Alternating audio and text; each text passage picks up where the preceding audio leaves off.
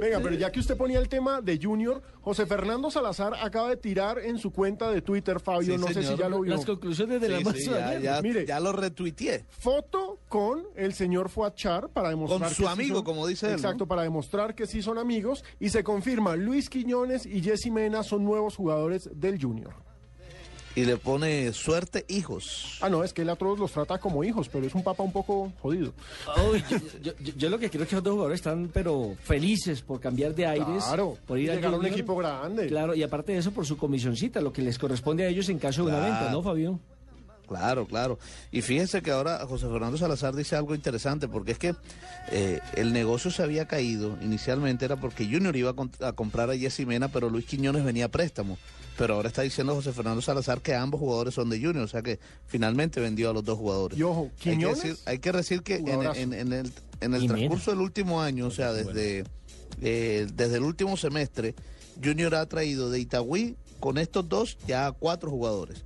Porque vinieron Johnny Vázquez, Sí. Vino el Pecoso Correa. Que fue la mejor contratación, que para mí fue la mejor contratación que tuvo Junior en el Correcto. semestre anterior. A propósito, Iván Vélez se encuentra en la ciudad de Cali adelantando lo que es su Oiga, recuperación. otra, otra Señor. de las noticias de Junior es la contratación, ya hoy se hizo exámenes médicos de Johnny Ramírez. Sí, ah, señor. se dio.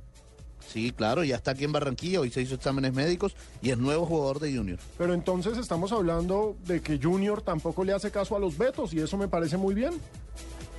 Porque No, eh, Johnny, pues sí. Johnny carga con un INRI. Sí, pero, pero eh, a eso no le interesa a Unfad.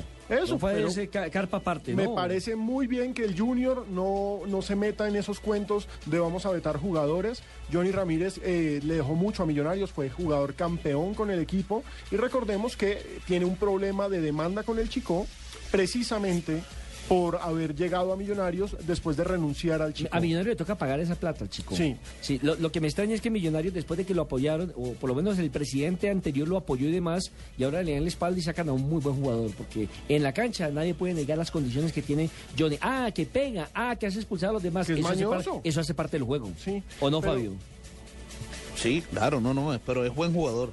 Sí, lo, le- lo- lo primero que hay que ver es si es buen jugador o no. Y Yo creo que Johnny Ramírez lo ha demostrado. Sí. Totalmente. En los equipos donde ha jugado, en el Boyacá Chicón, donde jugó una Copa Libertadores, yo me acuerdo que jugaron contra la Universidad de Chile, si mal no estoy, o la Católica, uno de esos dos equipos chilenos, ganaron obviamente eh, en, en Tunja, y a la salida, en, en uno de esos otros partidos que le tocó a él, creo que fue con el Once Caldas, no recuerdo exactamente el rival, venía un peruano.